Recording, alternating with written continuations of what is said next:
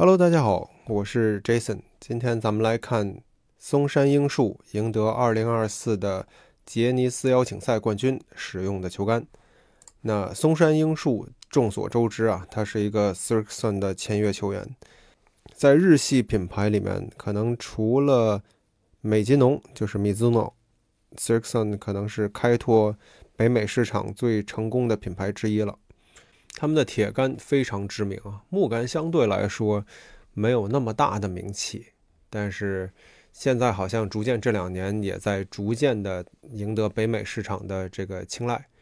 在国内的市场相对来说 s i r x o n 还是要稍微弱一些，但是因为他们旗下是三个品牌 s i r x o n z a x i o 就是我们常说的叉叉幺零，同时还有 Cleveland 克利夫兰。这三个都是他们登陆普旗下的这个子品牌，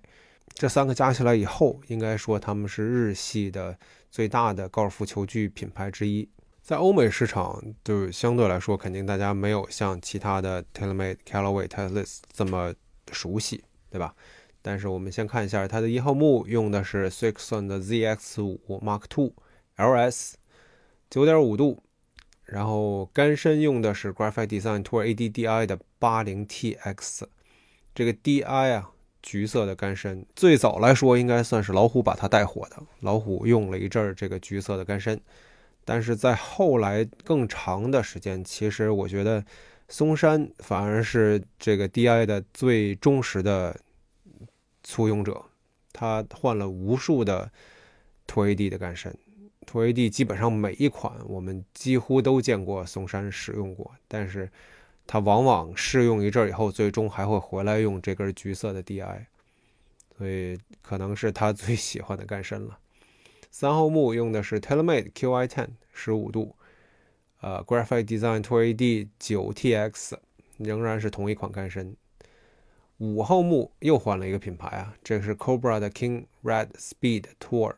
RAD Speed。这个应该是往前倒一年两年，至少是两年前的款式，也有可能是三年前，我记得不是很清晰了。但是相对来说老款一点的一个球道木，所以像球道木这个东西，大家都说在职业球手的手里是最难更换的，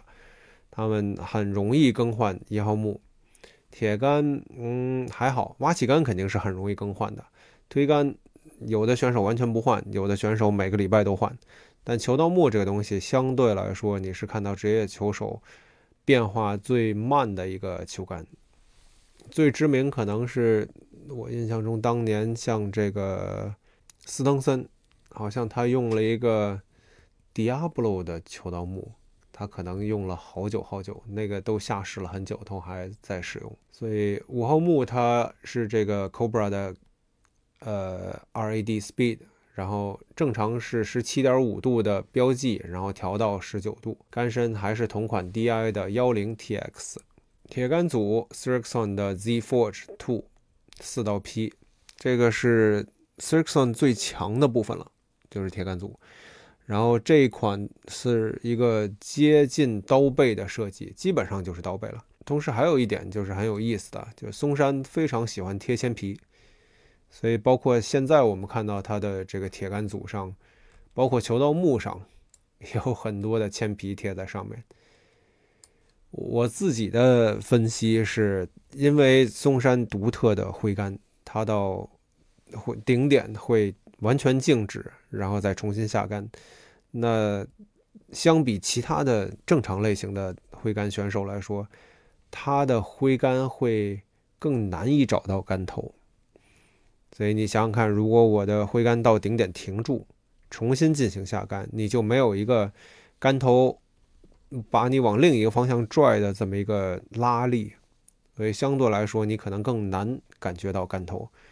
所以有可能这是为什么他比较喜欢杆头稍微重一点。同时，他是个日本选手，那相对来说，日系的整体的这个球杆的理念是很。细致入微的，注重细节，所以你像这一点点的这种杆头重量、杆头回重，对他们来说可能会更重要一点。所有的杆身用的都是 Tour Issue 的 S 四百，算是偏沉，并不是特别硬的杆身。尤其是相对它的木杆来说，它的一号木都已经到八 TX 了，非常非常的硬。按现在的规格，你看现在，比如说小麦都只用个六 X，所以如果你往上去倒，六 X 上面还有六 TX，然后还有七 X，还有七 TX，还有八 X，所以它跟松山的这个杆的硬度上面差了若干个档呢。所以我估计这个铁杆的这个重量硬度。你看，就反过来，小麦的铁杆是 PX 七点零，那就非常非常硬啊。但是松山这个铁杆是 S 四百，那相对来说就软很多了。嗯，虽然重，这杆身 S 四百大概是一百三十二克左右的这个铁杆杆身，但是硬度并不是特别高。一般常见的我们会见到职业球手在挖起杆上使用 S 四百的杆身。常常你挖起杆用 S 四百的，它铁杆常常会用 X 一百，就 X 的硬度的杆身，所以一般来说铁杆会比它这个硬。它这个铁杆组一直到挖起杆都是 S 四百。当然，不过我们我们前两天看的这个 Nick Taylor，他的铁杆组也是 S 四百，所以也并不是说很少见，也算是嗯有若干人使用的这个配置。所以到挖起杆就是克利夫兰的 RTX 四 Forge Prototype，五十二度的十度反弹角，五十六度的八度反弹角，然后六十度的八度反弹角。呃，像一开始我们说过的 s i r i x o n 呃，应该说 s i r i x o n 跟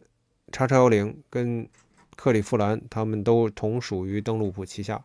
是同一个品牌的，所以。这个算是他们签约范围内的这个挖起杆，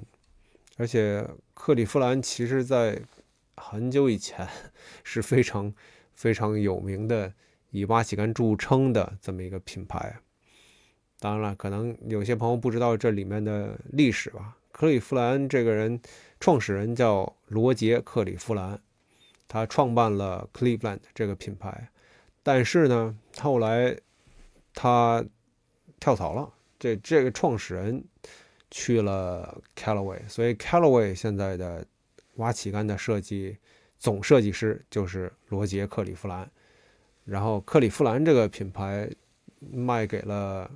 日本公司登陆普，属于了登陆普旗下，所以跟 s i r i x o n 跟叉叉幺零属于同一个子公司，在同一个母公司的旗下。呃。就我印象中 s i r i x o n 好像是没有自己的挖起杆的，叉叉幺零有可能也没有，但是叉叉幺零肯定因为相对来说面对初学和高差点多一点，所以他们的挖起杆常常是像 S 杆、A 杆这样就配着铁杆一组来的，单独这些带角度的挖起杆好像他们自己都是没有的，所以都是用的克利夫兰。我不确定啊，也有可能我说的不对，但是，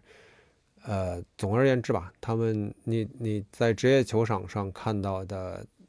s i r k s o n 的签约球员，基本上他们的挖起杆应该都是，呃，克利夫兰。好像我现在感觉我的偶像就是大义哥，叫 Ernie Els，这南非的名将，现在已经。打这个长青组的巡回赛了，他现在应该也是主要使用 s i r k s o n 的这个签约球员。还有比较有名的就是之前基根布拉德利，我不确定他现在还是不是啊，但是他之前是 s i r k s o n 的比较有名的签约球员。再来看一下推杆，推杆也是这个松山英树最最最最最有名的一部分了。他用的就是 Scott Cameron 的圈 T，这个圈 T 里面可能除了老虎以外，你能听到第二个最大的职业的名字就是松山英树。松山英树据说拥有职业球手里面最多的圈 T 的收藏，呃，他的圈 T 推杆反正都不要钱，就是非常多，所以将来不知道他这个会不会开一个什么博物馆之类的。但是他，呃，在圈 T 里面专门有一个给它的型，叫做 T Two，就是它比普通的老虎的那个，它基本上就是老虎的那个 GSS 那个杆头型，但是要稍微大一圈儿啊，可能我我再普及点老知识啊，就是老虎的那个 Circle T 圈 T，呃，在圈 T 的术语里面应该叫 Timeless。这个是一个杆头的形体，然后它主要比较接近你日常上能买到的 Newport Two 二条形的推杆，在 Scott Cameron 里面基本上主要的形体就两个。你在日常销售里面，就是市售版里面，主要你能看到 Newport 和 Newport Two，就 NP 一和 NP 二，然后。这个同样这个形体呢，在圈 T 里面，它有两个不同的名字，叫做零零九跟 Timeless。区别就是那个杆的尾部啊，就是像那个汽车的那个保险杠的那个位置，两头的这个你你你叫配重也好，叫这个衬边也好啊，衬边是什么？我自己发明的词儿啊，不好意思，这两个东西。呃，在 Newport，也就是零零九上面，它是圆的，偏圆偏鼓的。然后在 Newport Two 和 Timeless 上面，也就是老虎使用的这款式上面，它是偏平的，就是两个比较锋利的感觉。然后在实际使用当中，其实更多的是一个视觉的效果。那相对来说，Newport 看上去会圆润一点，你看到这个直线条会少一点。然后 Newport Two Timeless 你看上去这个锋利一点，这个就是它们主要的区别。然后松山是用的 Newport Two Timeless，它基本上跟老虎的形体是一样的，但是呢，它要更稍微大一圈儿稍微大一点儿而且还有一点就是松山的杆头一直都是银色的。然后后面的三个大点儿都是黑色的，非常大的三个点儿，所以基本上松山樱树的虽然有各式各样的圈体，我印象中他还用过这个中叉的圈体，但是最终它的最代表性的还是这一款 T Two，银色的杆头，Timeless 的杆型，呃，三个大黑点儿，然后红的线，红的一条瞄准线。